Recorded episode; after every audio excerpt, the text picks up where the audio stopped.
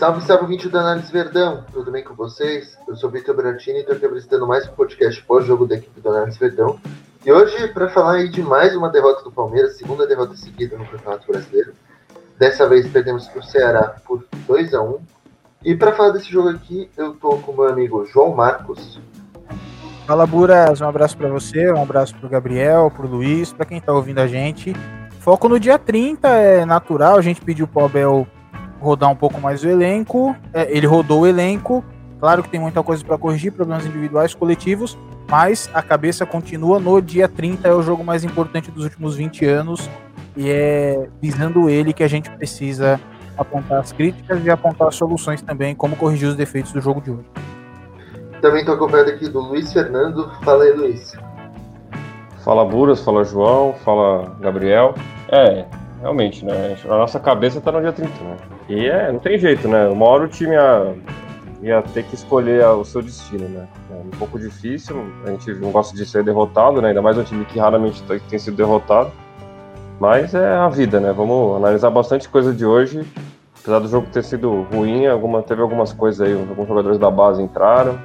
Tem algumas coisas para se dizer. E tô acompanhado aqui também do Gabriel Assis. Falei Assis, beleza? E aí, Buras, João, Luiz, é jogo chato pra caramba, na verdade, né? Foi duro de acompanhar, mas é tipo muito mexido, mais, mais uma derrota, a gente acaba. Por mais que a gente pense no dia 30, é, nunca é gostoso ver duas derrotas seguidas, mas tá tudo dentro de uma. de um, de um cenário ali que contribui para que o Palmeiras tenha esse desempenho ruim hoje. A gente vai falar sobre isso e principalmente vai falar do dia 30, né? Que, que é o que importa.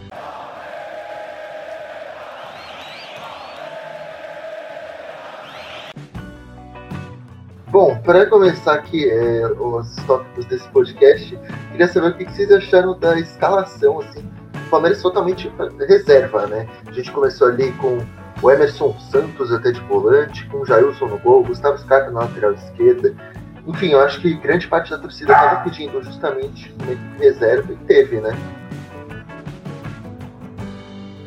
É, foi bem isso, assim. O Palmeiras entrou com o meio-campo, tinha o Patrick de Paula voltando, tinha o Gomes voltando na zaga, é, o Gustavo Scarpa na lateral esquerda, o Gabriel Veron voltando de lesão também no ataque, com o Gabriel Silva pela primeira vez sendo titular nos profissionais.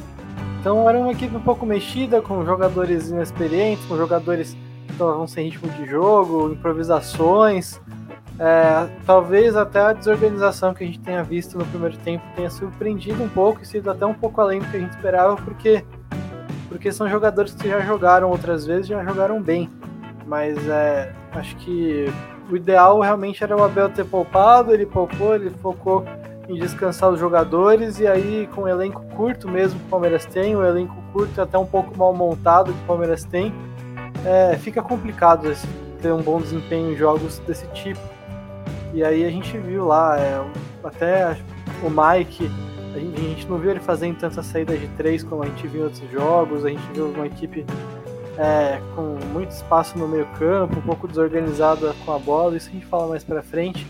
Só que em geral foi isso assim, a escalação não, era o que tinha para fazer. Você olha o banco, tinha só jogador da base, jogador que que jogou muito pouco até agora, o Fabrício, o Gabriel, o Marcelinho, o Pedro Acácio, são jogadores que pouco entraram, então não tinha muito o que fazer, o Palmeiras jogou com os jogadores mais prontos, vamos dizer assim, deu no que deu, mas é, também é complicado pesar, porque se dava para cobrar muito mais do que aconteceu, mas ao mesmo tempo é, acho que faltou concentração e faltou um bom desempenho por parte de alguns jogadores que podiam ter apresentado mais, apesar do, do cenário pouco favorável e da falta de entrosamento do time. Eu vou manter aqui a coerência do que a gente né? É, pedir para Abel rodar um pouco mais o time, ele rodou o time. Na live da sexta-feira, uh, dia 22, é tanto jogo que a gente se perde nos dias, tá? Mas foi do dia 22, se alguém quiser assistir de novo no YouTube, no canal da Análise Verdão é, a gente chegou a discutir a possível escalação a gente também falou sobre colocar jogadores que voltavam de lesão para ganhar certo ritmo, porque aí joga contra o Ceará e depois tem praticamente uma semana para trabalhar e recuperar, é, visando a final da Libertadores. E foi isso que o Abel fez, então é, é, eu particularmente gostei da escalação, aceitei a escalação, não reclamei. É, pelo contrário, acho que dava até para ter poupado um pouco mais, mas tudo bem. É, é, é o que tinha, é o que dava para fazer. Embora a, a, gente veja alguns jogadores como o Emerson Santos, por exemplo, que a gente sabe que não tem é, cacoete de volante, que está sendo improvisado, que está sendo sacrificado. E a gente vai falar dele depois que tem muito detalhe em como ele prejudicou o nosso jogo, principalmente com bola, que não é uma culpa dele, né? É a questão de montagem de elenco. A gente não tem volante para escalar. É... Então, mesmo com esse tipo de situação, com improviso, com uh, alguns jogadores que eu particularmente teria tirado também, porque tem possibilidade de jogar no dia 30, é, eu gostei da escalação, aceitei ela Uh, queria ver mais do Gabriel Silva, o Gabriel Silva que tá devendo, tem muita gente pegando no pé dele, precisa entender o porquê que isso acontece. Uh, bom, não, não, não, vou adiantar, não vou falar sobre isso, a gente fala mais pra frente. Enfim, resumindo, eu gostei da escalação. Acho que, que o Abel fez aquilo que eu particularmente queria. Rodou o time, deu oportunidade para alguns jogadores é, e, como ele mesmo diz, não abriu mão de colocar a máxima força que ele tinha. A gente tinha um time competente para vencer o Ceará. Não venceu uh, por detalhes táticos e por vacilos de alguns jogadores, problemas coletivos que a gente vai explicar ao longo dessa edição aqui desse episódio. O, é, então, e o, o time do Palmeiras, a, a, gente tem que entender essa, esse tipo de coisa de poupar time, porque, cara, não, não é um calendário normal, né? É, o calendário tá muito louco esse ano, não tem jeito. A gente tem que poupar o time, tem que ver o que. Assim, tem que arriscar algumas coisas. Arriscar colocar o Pedro Acácio, arriscar colocar o Gabriel, o Silva, sabe? Porque, assim, são jogadores que a gente precisa ver.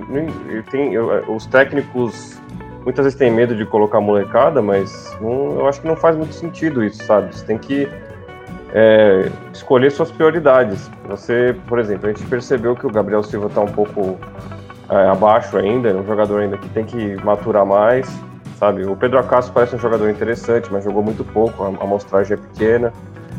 E, cara, é, o, o Scarpa na lateral, eu sempre gostei dessa ideia, mas o, o Scarpa precisa se ajudar também às vezes, sabe?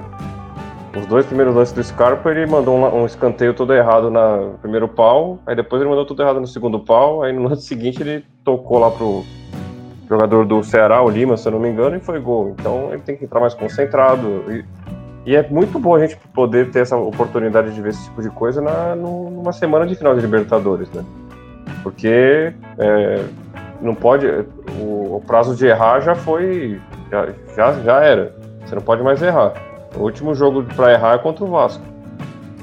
No sábado, tem que ser um time totalmente concentrado 90 minutos. A gente pegar um time de muita qualidade, treinado por um treinador é, ótimo, treinador histórico aqui no Brasil, que vai travar, travar o nosso time. A gente tem que estar 100% concentrado, bola aérea. E assim, é, você tem que ir, testando nesses jogos assim. É, você tem que escolher. É, não tem jeito. Você tem que. Tudo bem, Palmeiras pode ter o risco de pegar uma pré-Libertadores, se caso dê uma tragédia e perca os títulos. É, é, uma coisa a se pensar também, né? Mas assim, é, tem que arriscar, não tem jeito. A gente tem que sempre é, escolher, fazer nossas escolhas, né? E elas têm vantagens, vantagens e desvantagens, né? E, e é isso, a escalação é realmente foi uma escalação que eu achei boa, eu gostei, achei, fiquei até ansioso para ver o time hoje, mas é, quando você põe um time em reserva, tem esse risco, né? Você vai pegar um time de qualidade, que é o Ceará também, um time difícil, duro, malandro, cai toda hora. É um, até um aprendizado pro, pra, pro pessoal que entrou, né?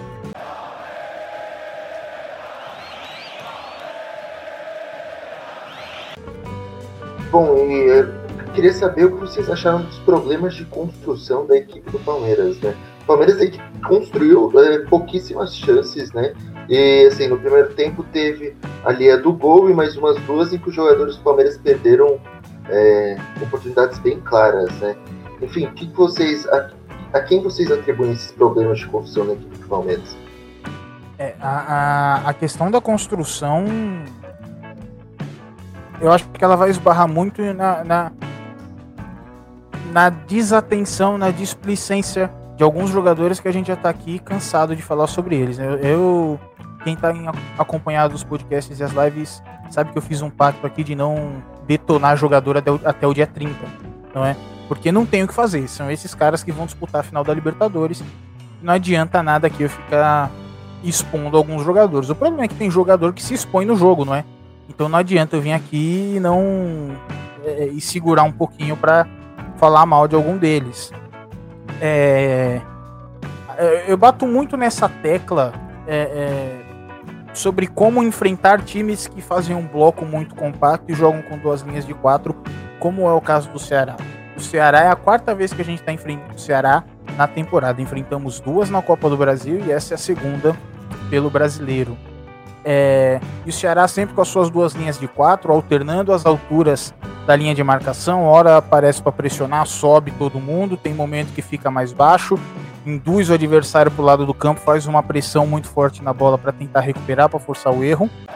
E a gente sempre canta essa bola aqui que quando você joga com equipes assim, que fazem bloco para marcar, é importante você dominar bem dois espaços do jogo, a largura e a entrelinha, certo?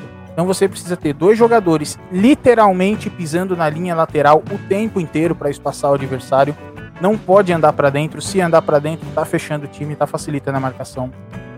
E precisa posicionar alguns, não são todos, alguns jogadores nas costas do volante adversário e não na profundidade em cima da defesa adversária. Por que as costas da defesa adversária? Porque você pode provocar algum erro na compactação da equipe. Você força a saída de algum zagueiro para alguém entrar na profundidade, ou você se aproveita numa troca rápida de passes de colocar essa bola no espaço quando o time sobe para pressionar. Então você está é, tá se aproveitando de um momento em que a equipe eventualmente ah, não consiga ficar compacta para alternar a sua altura de marcação, certo? E aí a gente voltando um pouquinho na escalação, é, o Abel teve essa intenção. Hoje a gente não praticou a saída de três. A gente saiu com os dois zagueiros e colocou. O Abel escolheu dois laterais em tese que abririam o campo o tempo inteiro e subiriam para dar profundidade a, a, a, na medida que a bola também sobe junto com os volantes. É, do lado esquerdo, Gustavo Scarpa, que já tinha jogado contra o Ceará e jogou bem o jogo de ida da Copa do Brasil aqui no Allianz Parque, e o Mike do lado direito. Ah, acontece que esses jogadores, eu não sei o que acontece, que é, já fizeram um jogo bom contra o Ceará, por exemplo, é, na Copa do Brasil, ou outras partidas do brasileiro com o próprio Abel, mas hoje parecia que não sabiam o que fazer, não tinham controle do espaço, não sabia qual era de subir para atacar a profundidade, não sabia que precisava abrir o campo, se amontoava em cima da bola, facilitava a marcação que o Ceará colocava sempre superioridade numérica, conseguia induzir a gente para o lado do campo e fazer pressão forte, é, onde não tem jogo, né? A linha lateral impede você, tira, ela restringe suas opções.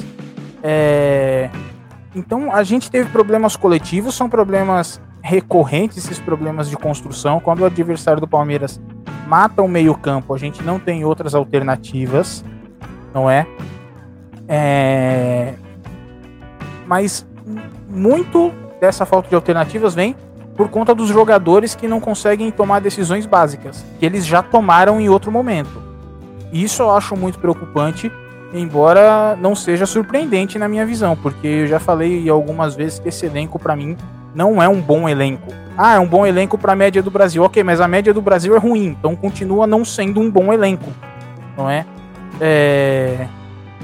Enfim, esses problemas de construção, apesar deles, o Palmeiras criou duas chances ah, ah, boas no primeiro tempo. Acho que a mais gritante foi a do Gabriel Verão, praticamente embaixo da trave. O Abel falou sobre ela.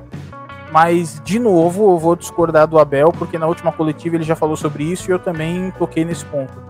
Ele disse que no alto nível competitivo a eficácia é importante. Ele tem razão, mas a gente não pode reduzir o jogo à falta de eficácia, certo? porque tivemos problemas coletivos provocados por individualidades frágeis, uh, seja na leitura do jogo, seja tecnicamente, como o Gustavo Scarpa, uh, enfim, nós tivemos problemas de construção, problemas coletivos. E a gente precisa arranjar alguma outra solução para que a gente tenha mais oportunidades. Se a gente não está sendo pouco eficaz, não adianta chegar uma vez só e guardar essa uma vez. Então tem que chegar 10, 15, 20, o máximo que der, para poder aproveitar uma que seja. Pelo menos é assim que eu penso, não sei o que os amigos acham, é, se concordam, discordam, enfim. Bom, como, como acrescentar alguma coisa depois dessa aula, mas foi. Eu vou, vou nessa linha, claro. É, acho que sobre essa questão da, da eficiência, o que, eu, que eu acrescentaria, o ponto é que eu acho que foi, principalmente a do Verón, é, chance muito clara, assim, muito clara mesmo, daquelas que não importa se chegou 40 vezes ou uma vez no jogo, é uma que assim é, é imperdível, não tem um time não pode se dar o luxo de perder esse tipo de chance. E aí acho que é uma coisa pra gente ficar atento, porque se repetiu já no jogo contra o Flamengo, teve aquela do William também, chances muito, muito claras que, que não podem deixar de ser concluídas em gol. É, e sobre a construção do Palmeiras, é, até foi um pouco surpreendente, porque a gente não viu aquele desenho mais tradicional do Palmeiras do Abel, naquele 3-4-2-1 o tempo todo.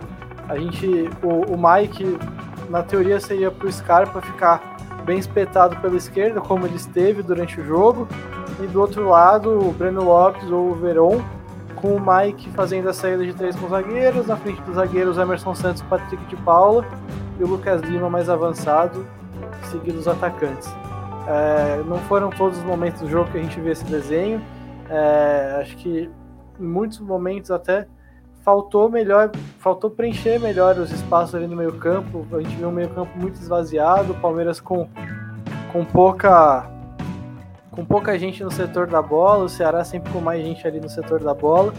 Tudo isso contribuiu para o Palmeiras ter, ter uma lentidão na troca de passes, na verdade. As melhores opções do Palmeiras sempre eram pelo lado, sempre era com, com o Scarpa bem espetado. Do outro lado, o Mike teve umas chances. No segundo tempo, o Gabriel Verão espetado na direita. O Esteves na esquerda também tiveram oportunidades de fazer cruzamentos. E aí vem os erros de cruzamento, né? Uma quantidade absurda, especialmente do Scarpa. Se eu encontrar aqui, foram 34 cruzamentos do Palmeiras no jogo, 7 certos. E um aproveitamento muito, muito baixo. Só o Scarpa, se eu não me engano, ele errou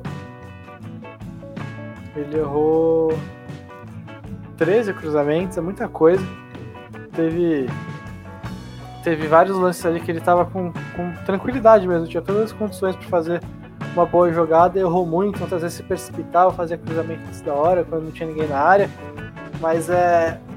Mas em geral foi assim, surpreendeu. Tem essa questão da Emerson Santos também, dele não ter um cacuete ali para jogar de volante, para dar velocidade na troca de passes. Só que acho que o meu destaque fica para esse pra essa questão do posicionamento mesmo. Foi um posicionamento um pouco diferente do que a gente está acostumado e ruim muitas vezes. Acho que faltou ali, principalmente pelo centro, ter, ter jogadores melhor distribuídos, ter linha de passe, enfim. Fica, fica destaque negativo para isso, é claro. É, e acho que isso pode entrar um pouco na conta do, do entrosamento, do, da falta de ritmo de jogo de alguns jogadores, mas mas em geral isso assim. E talvez é complicado afirmar essas coisas, mas talvez tenha faltado concentração para um ou outro jogador também, porque o Palmeiras teve muita dificuldade realmente de implementar ritmo, de implementar intensidade, de fazer as jogadas certas e uh, escolher as jogadas certas, acho que cai muito na parte da concentração.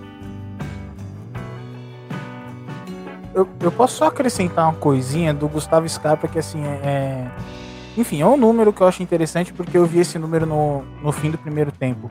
Né? No primeiro tempo, o Palmeiras tinha cruzado 13 bolas. Não, desculpa. O Gustavo Scarpa tinha cruzado 13 bolas e acertado 5. O aproveitamento já era ruim. Pois no total do jogo, o Gustavo Scarpa cruzou 18 bolas e acertou só 5. As 5 que ele acertou no primeiro tempo. É um aproveitamento. É, piorou, é, é, mais do que muito ruim, né? Chega a ser bizarro esse aproveitamento dele. Só para completar esse número, assim, porque, é, enfim, me chamou a atenção que no segundo tempo o rendimento dele tenha piorado no fundamento, que ele já foi mal no primeiro tempo. É, é esse número do Scarpa aí revela muito bem a, a situação dele ultimamente, né? Ele não tá Nem, não tá, eu não sei se é concentração, que, não sei que realmente é, o Scarpa é um cara que precisa ser estudado, não entendo muito bem a cabeça do Scarpa. Né? E assim, é, a construção é aquela coisa, você é, tem que, a gente teria que, que é meio difícil medir, entendeu? Porque eu acho que também tem muito problema de, tem problemas táticos nesse time, eu acho, mas tem problemas de concentração graves também, sabe? Então é, é difícil um pouco medir o que, que tá, o que, que pesa, sabe? Porque por, contra o Corinthians a gente fez um jogo maravilhoso, né? Movimentações perfeitas, é, atras, é, fixar zagueiro, o, o Rafael Veiga entrava toda hora na área, sabe? Tipo, era complicado. Foi, foi um jogo maravilhoso do Palmeiras. Só que o, os outros jogos não, não seguiram essa tônica, entendeu? Contra o Grêmio também acho que jogou bem tudo no primeiro tempo. Só que contra o Flamengo e contra o Ceará, realmente foi um time que, cara, é difícil analisar também porque a gente não sabe onde está a cabeça do, do, dos caras, sabe?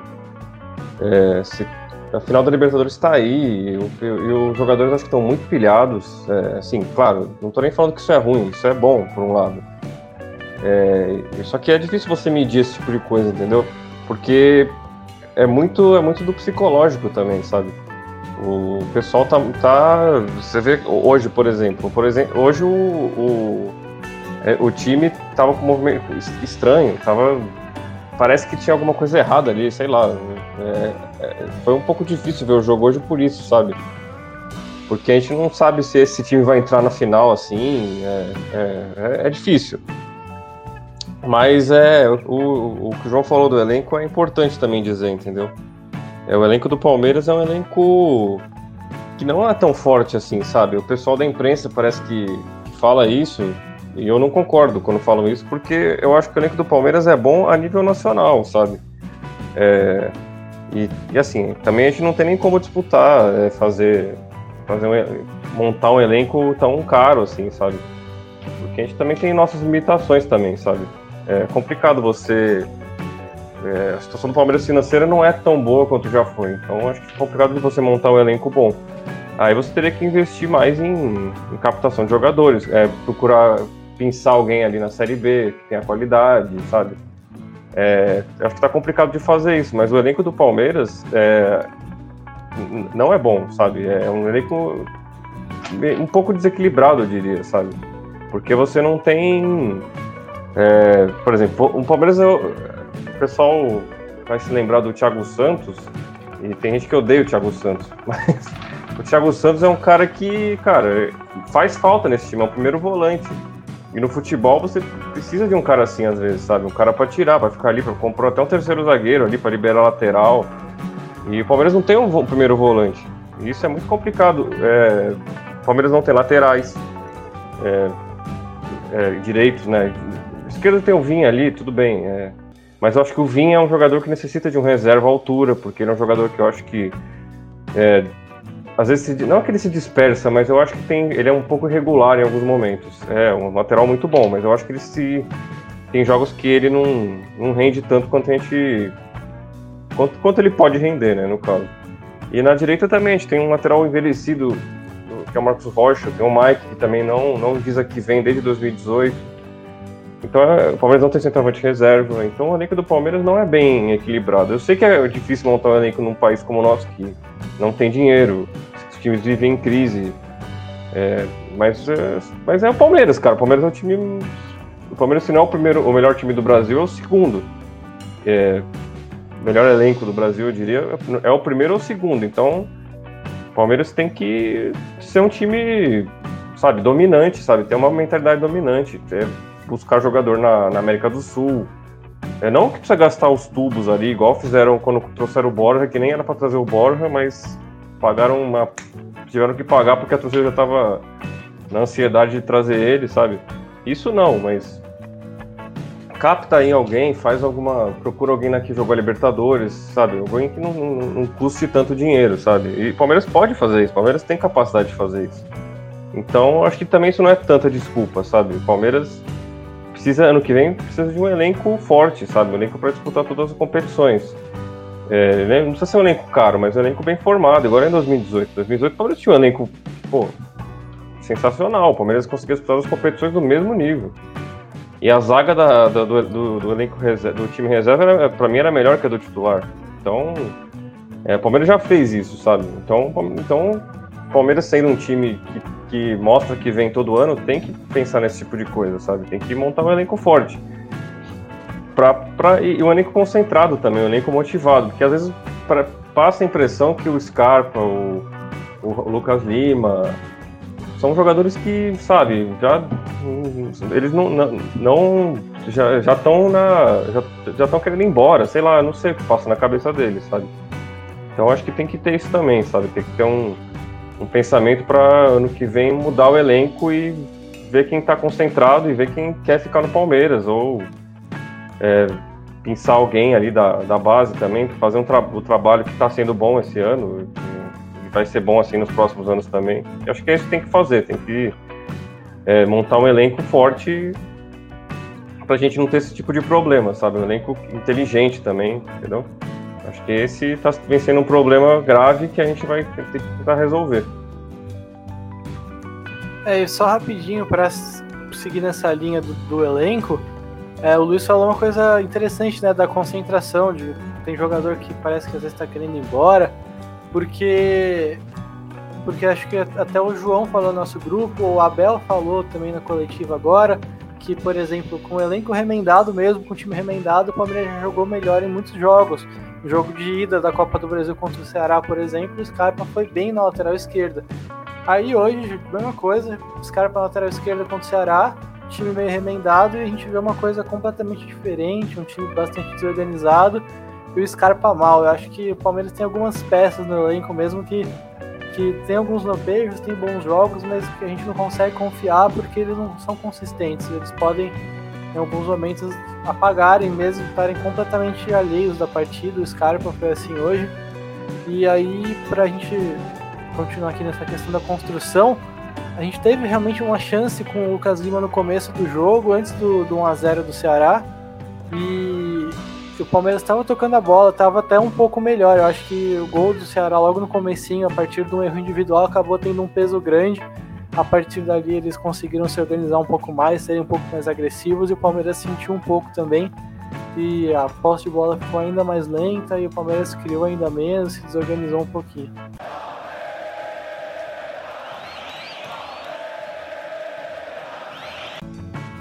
Bom, agora passando para o próximo tema, né? É, o nosso professor João Marcos sugeriu a gente falar aqui da dificuldade dos jogadores em fazer a leitura do espaço para fazer os movimentos. João, o que você tem a falar para o nosso público sobre isso aí, que você achou importante a gente destacar? Ah, legal, Buras. É, é, assim, foi, foi um tópico que eu sugeri para a gente discutir aqui, porque assim, a gente apontou questões individuais, não é? A gente falou muito do Gustavo Scarpa, por exemplo, que é um jogador que é, como a gente já disse aqui, não falhou só no lance do gol. Ele falhou diretamente, mas também errou muito em lances que não comprometem é, é, diretamente na partida, mas que atrapalham a fluidez do time, como na construção. É, falamos de questões coletivas, é, porque o time ainda não está, é, não consegue encontrar soluções quando o adversário trava o meio e faz superioridade no lado do campo. E tem essa questão de a dificuldade dos jogadores em fazer leitura de espaço para poder jogar. Já citei aqui, por exemplo, a questão do Gustavo Scarpa que, e do Mike também, né? Vamos citar os dois para não parecer que está pegando no pé só de um. Do Gustavo Scarpa e do Mike, que tinham uma função no jogo só, que era abrir o campo, e que não estavam conseguindo abrir o campo. Sempre andando para dentro, fechando o campo, amontoando o jogador e deixando o time mal distribuído, né? Tirando o espaço deles e tirando o espaço dos colegas do time.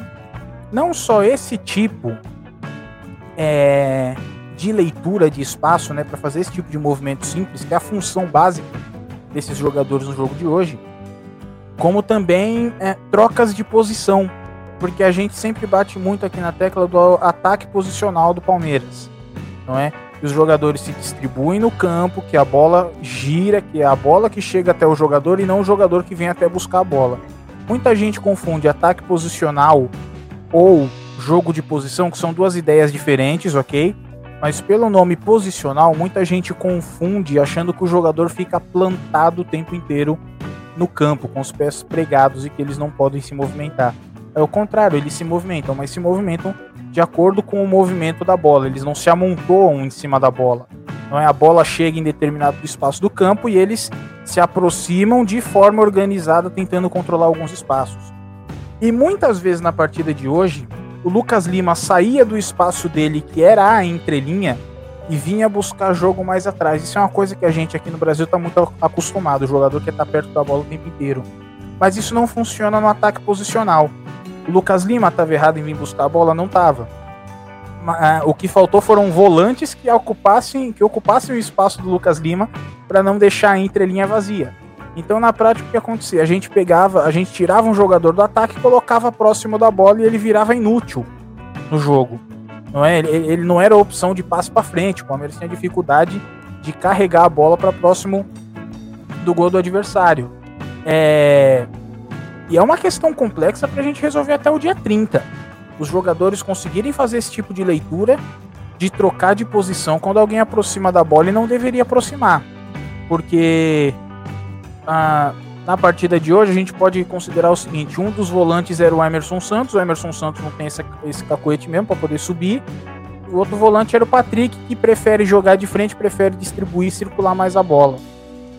É, é ok, é, é uma justificativa. Agora, quem garante pra gente que no sábado, com Danilo, Zé Rafael e, e Menino, ou com Patrick, enfim, qualquer um desses jogadores, a gente vai ter esse tipo de troca de posição. Ou seja, é uma, é, é uma questão complexa que precisa ser trabalhada, os jogadores precisam entender e que pode prejudicar a fluidez do nosso jogo para o sábado. A gente vai falar muito dessa partida ao longo da semana, claro, né?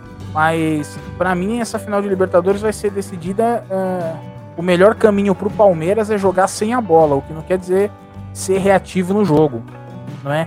mas é não fazer questão de ficar circulando a bola e ter posse, sim de pressionar o Santos, de mascar o jogo, disputar a bola no alto, ganhar a segunda, porque se a gente tiver bola no pé o tempo inteiro, o Santos vai criar a armadilha a gente vai ter muita dificuldade é, com, esse, com, esse, com essas movimentações que não estão prontas ainda, né? Infelizmente a gente não tem tempo para treinar, esse era um dos motivos que eu defendia é, que o Abel trocasse mais o elenco, né? dar esse tipo de alternativa para a equipe. Enfim, é, é, por isso que eu trouxe essa questão para debate, porque eu acho que é uma coisa complexa que a gente precisa mudar para o sábado, precisa melhorar urgente, não sei se dá tempo de melhorar, uh, mas que é, é, é preocupante.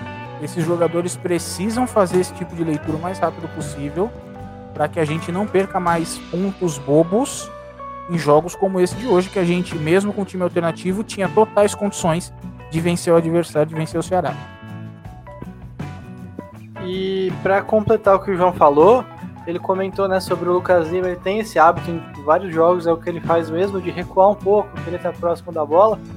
E sobre essa questão do volante, é compensar esse recuo do Lucas Lima, fica ainda mais complicado quando seus volantes são Emerson Santos e Patrick de Paula porque a gente já comentou, Emerson Santos é um zagueiro, tá improvisado, não tem cacoete, é um cara grandão, não tem facilidade para receber a bola com a posição corporal correta, tem dificuldade para girar com a bola, para encontrar um passe rapidamente e aí dar, dar ritmo na posse de bola do Palmeiras.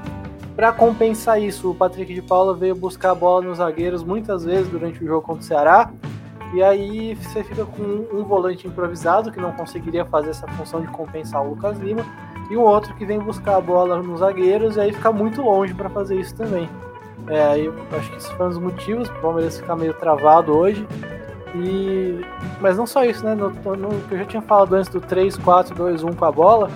É um esquema que facilita você ter esse jogo pelo meio, você ter esse jogo nas costas do volante do adversário. E nesse Palmeiras confuso de hoje, desorganizado, a gente não, não viu isso, não tinha como. É, o meio-campo era completamente do Ceará e o que sobrava era abrir o jogo nas, nas laterais mesmo. Mas é. E, de novo, principalmente nessa questão do Scarpa, acho que é coisa de concentração, talvez, porque. Porque acho que, como o João falou, o cara que não tá lá para abrir o campo e tá lá para dar profundidade, ele fica mais parado, o cara tá aéreo, o cara não tá ligado no que, no que tá rolando no jogo. Então é, é uma tem, como eu falei antes, tem alguns jogadores do Palmeiras têm esse perfil de não serem consistentes na concentração, principalmente na intensidade, e é uma coisa que precisa ser repensada para o futuro, não, não para agora, é claro, mas para 2021, temporada 2021, né? Oh, desculpa, Luiz, posso acrescentar mais uma coisa aqui? Assim, eu tava vendo as anotações aqui, lembrei agora, né? Eu tinha anotado e esqueci de falar. No ataque a gente também teve isso. Jogadores que não sabiam fazer a leitura do espaço. Todos os nossos jogadores de ataque, então, Veron, Breno Lopes, ah, Gabriel Silva, estavam é, dando profundidade o tempo inteiro, jogando em cima da linha de defesa adversária. E aí, se você não tem essa opção de passe na entrelinha, é, o Ceará travou o nosso meio-campo. A gente não tem aquilo que a gente chama de pular uma casa, de fazer a bola chegar direto nesses atacantes sem passar pelo meio-campo. Só sobra a bola longa. Não é? Então, a questão de concentração de leitura foi uma coisa generalizada do time. É, foi, foi, bom é, o Gabriel ter, ter, falado nisso, eu vi as anotações e lembrei porque uh, parece que a gente tá pegando no pé de um ou outro jogador, mas não, foi um problema, foi, foi generalizado isso. E, e precisa ficar atento, cara, porque a final da Libertadores vai ser muito difícil. A gente sabe que o Cuca é um treinador inteligentíssimo, ele é estrategista, ele vai armar alguma coisa diferente. E é, o risco do Cuca encurralar o Palmeiras é real, de colocar a gente na armadilha. E a gente precisa ter aí uh, opções para sair da armadilha e a gente colocar o Santos na armadilha, que a gente também tem condições de fazer isso. Eu diria que até mais condições do que o Santos. Mas é, vai ser um jogo decidido no detalhe, vai ser muito difícil. É, e a gente precisa melhorar um pouquinho esse repertório. Depois eu queria falar um pouco do Felipe Melo, se tiver tempo, ainda dentro desse tema. Mas eu vou passar a palavra pro Luiz agora que eu falei demais, desculpa. Não, é, é realmente. É, e o, a leitura dos jogadores, é, eu, vou, eu vou bater, né, insistir um pouco nessa coisa da concentração, igual os amigos falaram, porque eu acho que às vezes é, é, é concentração mesmo, sabe? A gente fica muito no, no, no, tático, no futebol que tá certo também. Tático faz, a tática faz muito diferença, mas é, a parte psicológica também é, é, é bem complicado, sabe? E eu acho que essa dificuldade de fazer leituras e movimentações de ataque também tem a ver com o psicológico dos jogadores, que já não é muito forte, sabe? pra falar a verdade, o psicológico dos jogadores do Palmeiras não é. é assim, não, to, não todos, né? Uma boa parte ali tem uma, tem uma força mental absurda, Luiz Adriano, Everton. Mas alguns jogadores têm pecado um pouco nessa hora, sabe? Na final do Paulista a gente viu algumas coisas assim, sabe? O jogador fazendo besteira no final do jogo, de, do time conseguindo segurar a bola. Então eu acho que assim, tem isso também, sabe? É... E o, o, a questão aí do, do, do, ataque posicional é sempre o conflito, né? Porque muita gente, tá, é, como o João falou, muita gente confunde com o jogo de posição. E, e o, às vezes o ataque tá parado, não quer dizer que ele é posicional, quer dizer que ele tá instalado. Ele não tá conseguindo ele se tá mexer, sabe? Né? É, é, então, pois é. Ligado, não é posicional. É, pois é, então. O pessoal às vezes fica meio assim, sabe? E o, o, um conflito que tem, que eu acho que no jogador brasileiro e o técnico europeu é esse. Não é um conflito assim forte, mas é um conflito que, que é complicado, porque o jogador brasileiro adora ter a bola. E, e isso é, não é um defeito. O futebol brasileiro era bonito de ver, era legal de assistir justamente por causa disso, né? Por, por ser um futebol diferente do resto do mundo. A gente. O cara ia lá, pegava a bola no zagueiro, é, fazia associações ali com, com, com, os lados do campo. E, e assim, é, isso é complicado no futebol brasileiro porque você tem que. O ataque posicional não é que é, o cara vai sair, é, vai ficar parado na zona ali. Mesmo que ele saia, alguém vai ocupar aquela zona, sabe? Então eu acho que o, o Abel tenta fazer isso no Palmeiras e eu acho que ele até consegue. É, essa coisa de alargar o campo, o, o Vinha fazia, faz muito bem isso, o Scarpa faz bem isso. E hoje, como os amigos falaram, é exatamente o que aconteceu. Os, os laterais não fizeram isso. Então o jogo ficou travado. Ficou, ficou um ataque parado mesmo, sabe? É um ataque não, não posicional, mas parado, estatelado ali a gente não conseguia se mexer. Mas é importante isso aí de, de, de diferença de cultura, sabe? Às vezes a gente não a gente não sabe muito bem por que um jogador dá certo na Europa ou não dá. Às vezes eu não acho que é só porque o cara é ruim, porque a liga é forte, porque o cara se vira bem lá, mas se vira bem aqui, mas não se vira bem lá. Muito por isso também, sabe? O, ontem teve um. Até pra, só para finalizar e lembrar um pouco do Luxemburgo, que fez um trabalho horrível aqui, mas no Vasco, ontem, o Vasco fez um gol de puro futebol brasileiro, cara. Luxemburgo na sua melhor essência. O Benítez buscou a bola ali com, com lateral, depois ele foi buscar no meio campo, aí ele esperou o cano passar e meteu ali pro cano, sabe? É, porque é assim, é, é, tudo bem, os jogadores argentinos também têm essa cultura, sabe? De, de não ficar só na, na sua zona de ofensiva. E assim, é por isso que eu acho que dá conflito, porque provavelmente o Luxemburgo, por, por assim, pior que tenha sido o trabalho dele, provavelmente ele treinava de um jeito, as movimentações, e o Abel treinava de outro. Então acho que também dá um pouco de conflito entre os jogadores ali, sabe? Mas eu acho que se resolve. O Abel é um cara trabalhador, um cara que treina em dia de jogo, então isso vai se resolver no que vem. É, até na final da Libertadores acho que ele consegue resolver, porque quando ele teve tempo de, de trabalhar, ele conseguiu fazer um time bem forte, assim, sabe? Essa é a minha esperança. Cara, foi, foi ótimo o Luiz ter citado questão cultural também, até para eu puxar esse gancho pro, pro Felipe Melo, porque a gente falou de dificuldade de movimentação, é, jogadores que não, não sabiam qual espaço deveriam ocupar e quando deveriam ocupar. É, e aí eu não sei se vocês concordam com isso. É, o Felipe Melo entrou acho que aos 29 do segundo tempo eu sou é que eu sou ruim de conta e aqui tá escrito 74 no, no SofaScore. Então tem sempre essa matemática difícil aí de, de fazer 2 de 45 com o corrido de 90. Se alguém puder me ajudar. Mas é, aparentemente é os 29 do segundo tempo. É isso, o Gabriel tá me confirmando. Perfeito. Matemática aqui é difícil. É...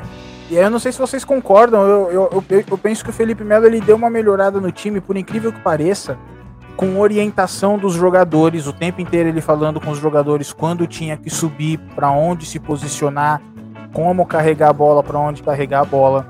É, o Felipe Melo distribuindo o jogo, não é? O passe talvez não tenha sido o mais veloz, que a gente precisava de passes velozes também para acelerar o jogo, mas ele colocava a bola nos lugares que eram importantes. O Felipe Melo uh, terminou o jogo com 88%, é, de aproveitamento nos passes. O Felipe Melo tentou quatro bolas longas, acertou três nesse período do jogo. A gente acabou de falar, certo? Que os jogadores de ataque também não estavam fazendo a leitura da entrelinha e estavam indo o tempo inteiro para profundidade. Isso força a bola longa e não o passe que pula uma casa.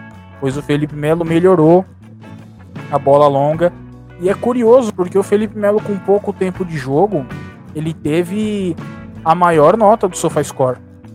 Eu não costumo usar a nota do SofaScore como é, é, métrica de, de desempenho, porque eu particularmente não sei qual, qual é o critério deles para dar essa nota. Tá? Vou colocar como exemplo aqui, o Gustavo Scarpa está com a mesma nota do Felipe Melo, entendeu? Então eu, eu, não sei qual é o, o, o, como que eles utilizam, qual, qual critério eles utilizam para chegar nessa nota. Mas ele teve a nota mais alta do jogo junto com o Gustavo Scarpa 6.8 em um curto período de tempo. Então não sei se vocês concordam com isso, mas eu acho que o Felipe Melo ele ajudou a melhorar essa questão do meio campo. É claro que ele sozinho não faz isso. Ele tá voltando de lesão, é difícil voltar da forma que ele voltou. Ah, mas enfim, é uma coisa também para a gente ficar atento de como o nosso elenco é curto, alguns jogadores podem fazer a diferença nesse momento, porque se com Emerson Santos e Patrick não estava dando, com Felipe Melo a coisa fluiu um pouquinho melhor. Não o suficiente para mudar o panorama do jogo, mas deu uma organização um pouquinho diferente para o Palmeiras.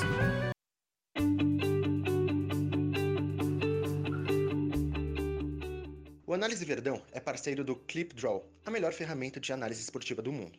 Se você já é um analista ou deseja analisar jogos ou situações de jogo, você precisa do ClipDraw. E você que acompanha a Análise Verdão tem um desconto exclusivo na compra do software.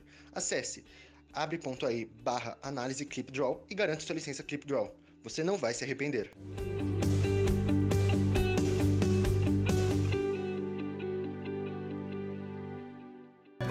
Bom, e agora eu queria que vocês falassem das entradas no segundo tempo, né? A gente viu aí quatro alterações, as entradas de Lucas Esteves, Fabrício, Pedro Acácio e do Felipe Melo aí voltando de lesão. O que vocês acharam da partida desses quatro jogadores aí? Eles conseguiram fazer algo de relevante para uma análise de vocês? O que, vocês acharam?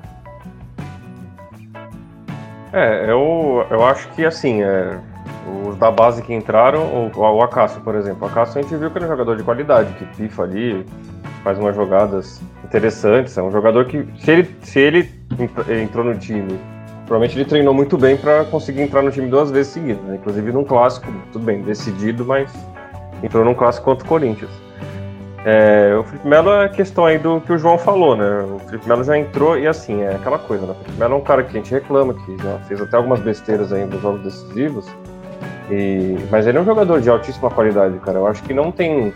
É, sendo bem racional, assim, não tem como o Palmeiras se, é, é se livrar do Felipe Melo, pelo menos por enquanto, sabe? É claro que ele vai envelhecer ano que vem, vai, vai pesar muito, muito para ele, por causa de, dessa lesão dele e tal. Mas é um jogador de muita qualidade, sabe? A gente precisa dele. E, e assim, o Esteves é um jogador que eu acho que ainda não disse que veio, sabe? Eu acho que é um jogador que pode crescer, que talvez seja uma boa coisa para ele um empréstimo ano que vem.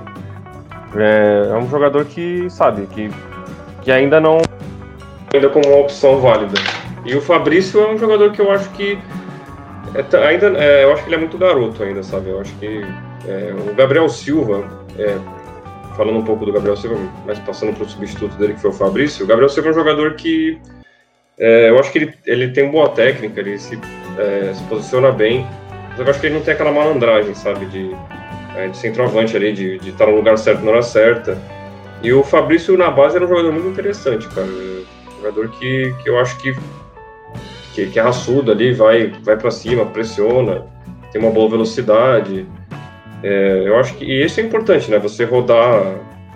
Isso foi uma coisa legal de hoje, sabe? A gente viu uma, uma molecada aí, tudo bem, o Fabrício jogou e tudo. Mas a gente. É muito legal ver esses moleques entrando, porque provavelmente ano que vem, se o Palmeiras optar por não investir, eles vão ser opções, né?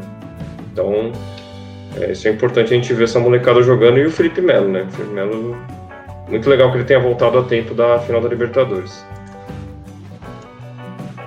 É, então, eu tô com o Luiz, eu acho que dá pra gente ver essas substituições com diferentes olhares, mas talvez tenha até mais coisa positiva do que negativa. Acho que negativo é porque elas aconteceram, por exemplo, o Gabriel Veron e o Patrick de Paula, eles saíram porque eles estão voltando de lesão e precisam ser preservados, não dá para estourar nem forçar com eles.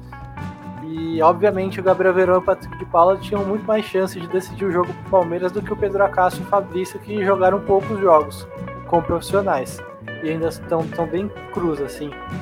Mas é. Por outro lado é isso, assim, acho que esses jogos que, que teoricamente têm menos importância são jogos bons. O Pedro Acácio entra 15 minutos hoje, o Fabrício também, o Esteves também.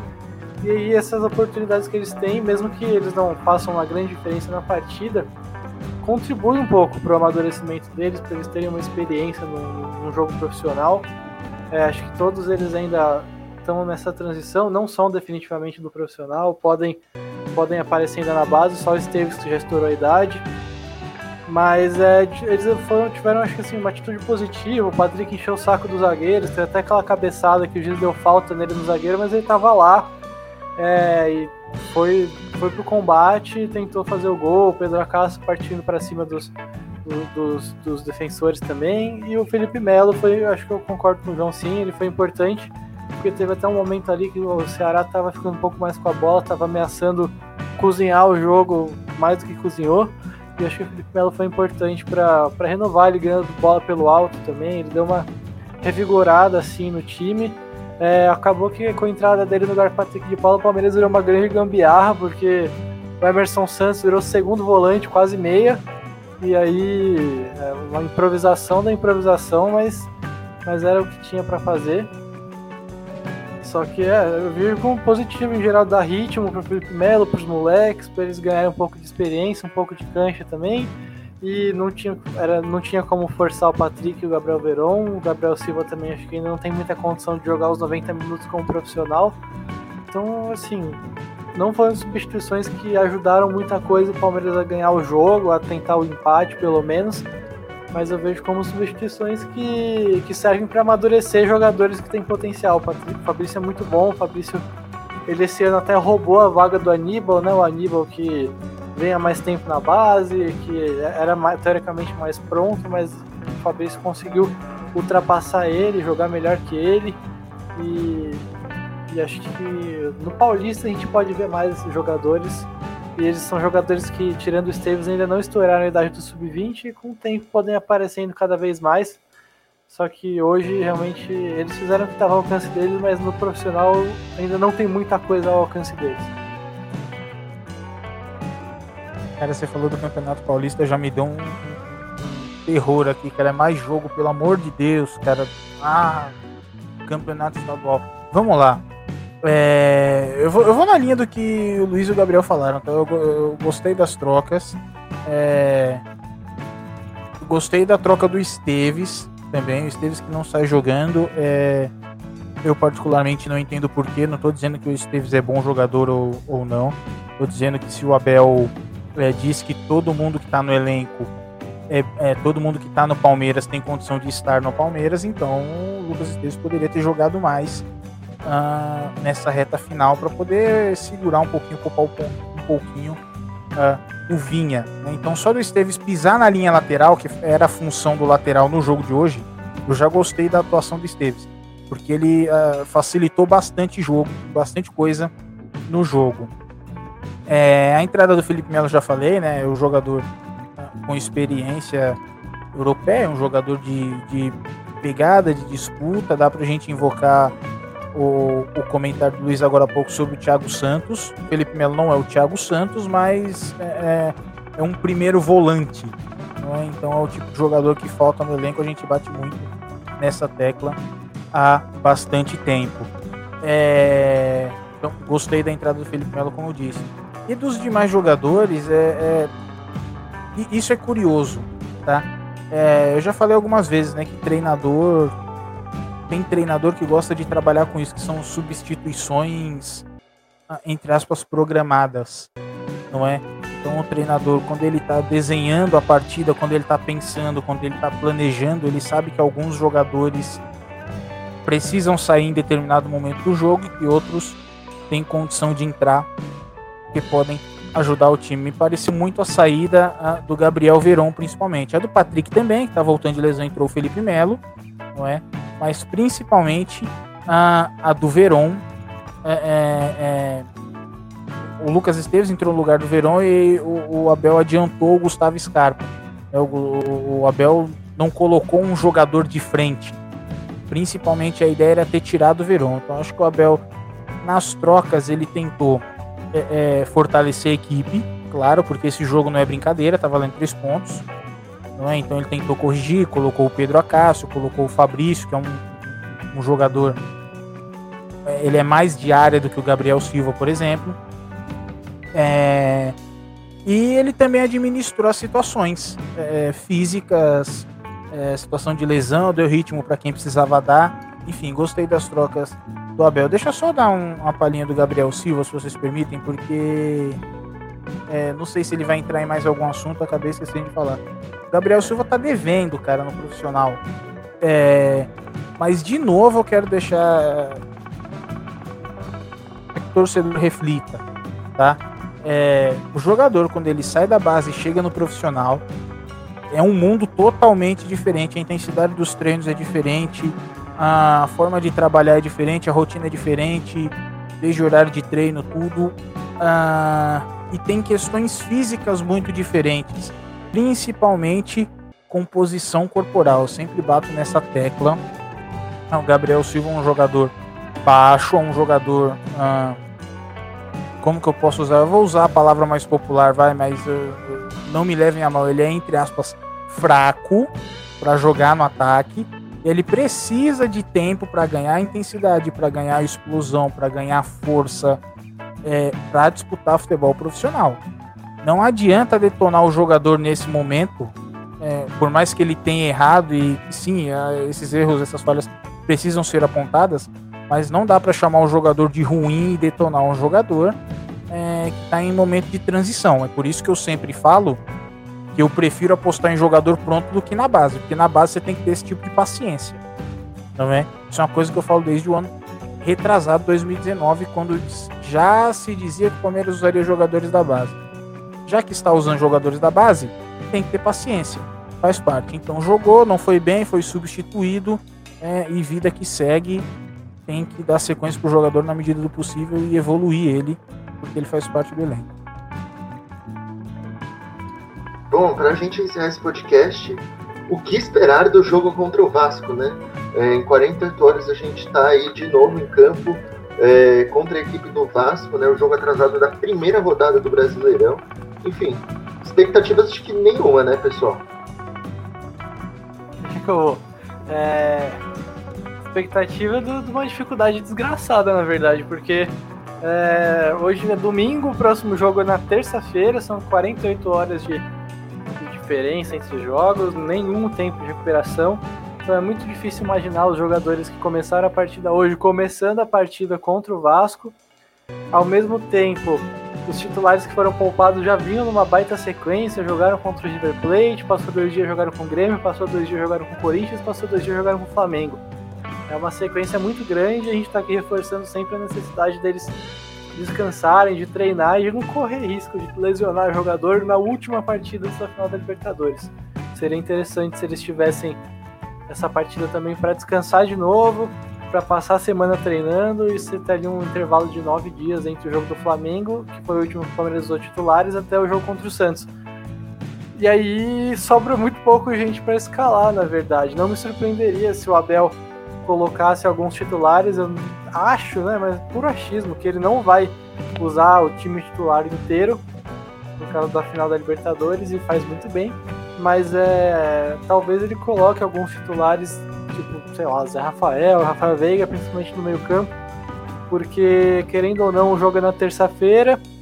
Esses jogadores jogaram contra o Flamengo na quinta-feira e cinco dias entre um jogo e outro, um tempo razoável de recuperação, dá para imaginar eles numa boa condição para jogar. Mas é, mas é um risco grande de lesão. Você com certeza pensando na final é melhor que eles treinem é melhor que eles descansem. E aí o que dá para esperar é um time muito mexido, com muito pouco tempo de recuperação entre o jogo de hoje até o jogo contra o Vasco. Pegando o Vasco empolgado porque, porque foi bem contra o Atlético, venceu bem um time, um time forte, com um técnico que não foi bem aqui, mas já mostrou em 2019 e agora tem mostrado de novo que tem condições de fazer esse Vasco ser minimamente competitivo e organizado. Então, eu imagino a gente vai pegar um adversário empolgado com um time com certeza mexido numa situação inédita de jogar de, jogar tendo só 48 horas de recuperação entre um jogo e outro. Então, o que eu espero é uma dificuldade desgraçada, mas o que o que é o, o alento é que o foco é dia 30 mesmo. E aí depois a gente pode voltar a pensar em Campeonato Brasileiro pra, de alguma maneira. Cara, esse jogo é absolutamente desnecessário. Puxa vida, cara, eu não tenho nem o que falar dessa partida, sinceramente. É... é um jogo depois de 48 horas, o que é um absurdo completo, porque o regulamento foi mudado uh, essa temporada para permitir isso, que as equipes joguem depois de 48 horas por causa da, da pandemia. Né? Vale lembrar que tinha jogo marcado para o dia 31 de dezembro tá? mas a CBF disse que queria dar folga de ano novo para os seus colaboradores.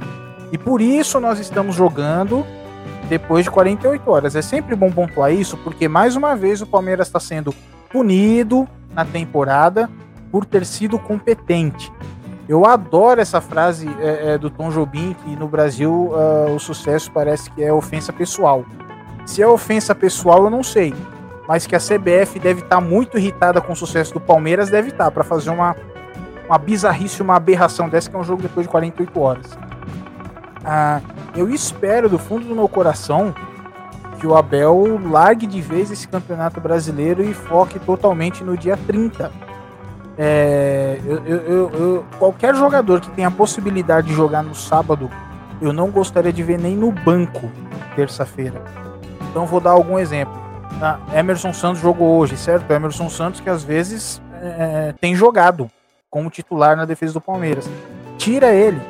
O Alan jogou hoje, às vezes o Alan tem jogado como titular. Tira ele também, não tira só Luan e Gustavo Gomes. O máximo de jogador que tiver possibilidade de jogar no final de semana, eu gostaria de ver todos fora da partida, trabalhando. Não, é bom deixar isso muito claro, não é só recuperação, é treino, não é? Eu tô pedindo aqui muito, batendo nessa tecla bastante tempo, para largar o Campeonato Brasileiro uh, e focar nas finais, não é por questão de lesão, é por questão de treino. É, é, é o que resta pra gente, falta pouco tempo pro jogo mais importante dos últimos 20 anos. Tem algumas coisas que precisam ser ajustadas.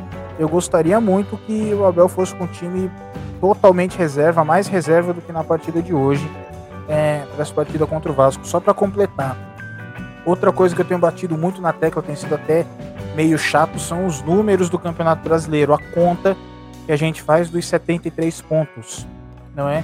é quem faz 73 pontos tem grande chance de ser campeão. Aliás, esqueci de falar isso na live do dia 22, eu apresentei números atualizados, né? Ah, eu tinha visto ao longo da semana, eu não sei se era o pessoal da UFMG que tinha é, é, colocado uma tabela com a chance de ser campeão. Um time que faz 73 pontos no Campeonato Brasileiro tem 97% de chance de ser campeão. Não é? Quem faz 94 tem 99% é, de chance de ser campeão. E a pontuação máxima que o Palmeiras pode fazer hoje é de 72. Se ganhar todos os seus sete jogos. Né? Faz 21 pontos, a gente está com 51, 51 mais 21, 72. É isso. Ah, a conta que a gente faz é de 73, de acordo com esses números que me mandaram. É, quem faz 73 pontos tem 97% de chance de ser campeão.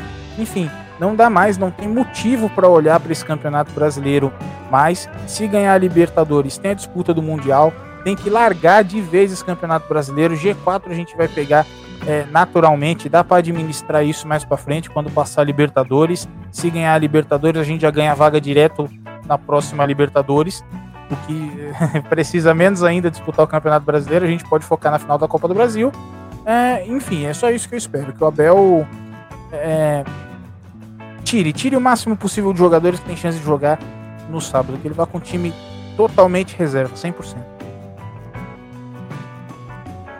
É, o realmente, é, você não pode ir ninguém lá pra terça. Tem que ser colocar o Ademir da Guia, o Evair pra jogar, velho. Porque, sabe, não tem. Tem nem como a gente jogar esse jogo, né? E, e pior de tudo é que eu acho que tem até condições de ganhar do Vasco, assim, sabe? Que. Tudo, bem, o Vasco fez uma partida legal contra o Atlético Mineiro aí e tal, mas. Mas eu acho que o Vasco ainda é um time fraco, né? Então. De repente até te com um pontinho aí, ou uma vitória até, né? Mas é isso, tem que dar foco total, né, para Libertadores.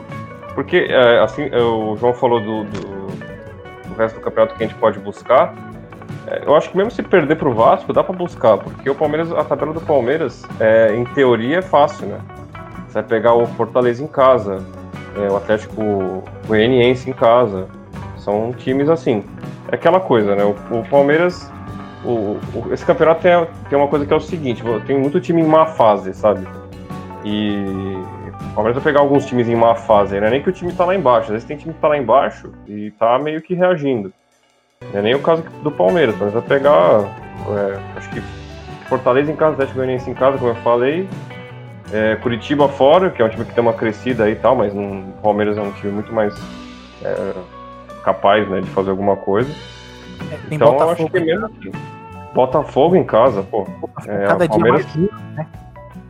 É, então. Porque se o Palmeiras, é como eu falei, é, batendo aqui na madeira, se der uma tragédia, a gente, mesmo que a gente não consiga ganhar os, os títulos que dão as, as vagas, né? É, Palmeiras tem uma, uma oportunidade de ouro aí de pegar times fracos em casa, sabe? Então, mesmo que, que perca, a gente pode é, ir para Libertadores ainda. É, tudo bem, a pré é uma coisa ruim, mas, mas ok. É, Palmeiras tem que fazer opções, né? Não tem jeito, a gente tem que seguir aí é, uma, uma semana pro, de concentração total e o jogo do Vasco, infelizmente, a gente vai ter que deixar para lá, né? Porque é aquela coisa, a CBF faz, é impressionante como, sabe, não sabe montar campeonato, é como a escrava da, da rede de televisão, sabe? É, então é complicado, então a gente tem que jogar o jogo, né? E, mas eu acho que o Palmeiras tem condições, mesmo que dê uma tragédia aí, de conseguir buscar a vaga da Libertadores. Eu acho que não é tão difícil, não.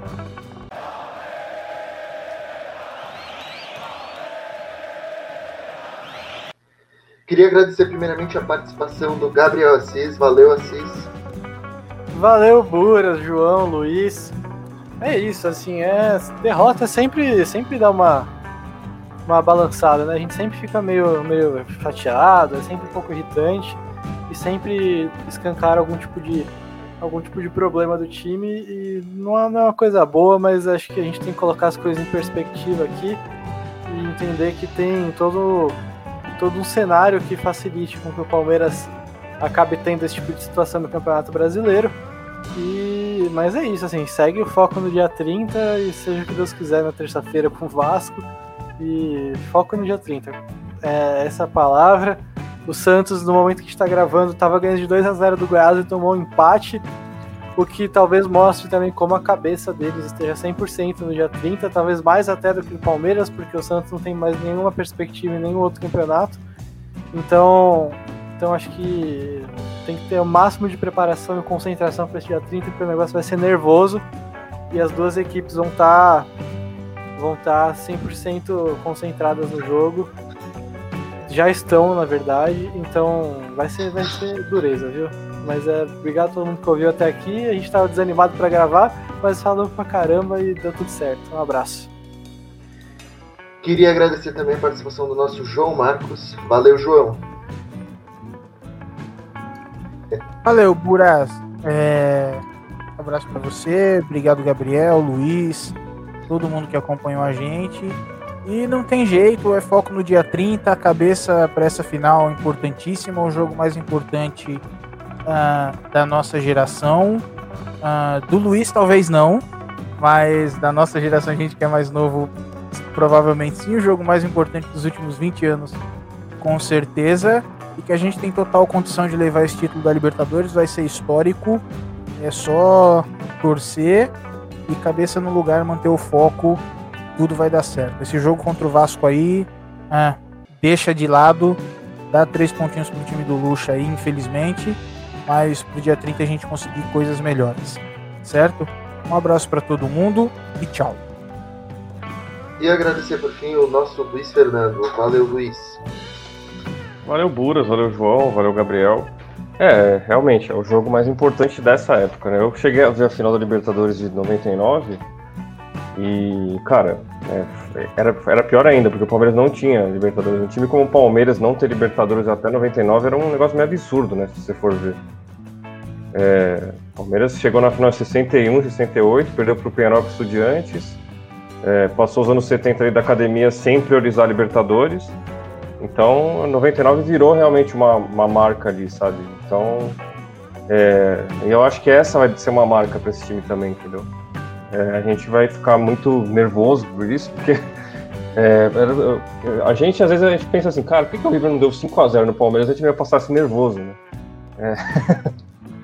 Mas não interessa, não importa. A gente, isso é brincadeira. Claro que eu quero que, ele estar na final e é, é importante, cara. É, abraço a todos aí. Terça-feira se dane, não sei nem quem vai gravar o podcast, coitado de quem vai gravar o podcast. Mas é isso aí. É, a gente, essa semana aí, tamo, vamos ficar concentrado aí. Um abraço a todos. Tô parecendo um jogador falando, mas é isso aí. Eu tô tão concentrado que eu tô falando igual jogador agora. Abraço. É isso aí, ouvinte da Análise Verdão. Não esquece de seguir a gente no Twitter, arroba Análise Verdão, no Instagram, Análise Verdão. E se inscrever no nosso canal do YouTube, Análise Verdão também, que a gente está quase chegando logo logo nos 12 mil inscritos, tá bom? Muito obrigado a todos, até a próxima. Tchau, tchau.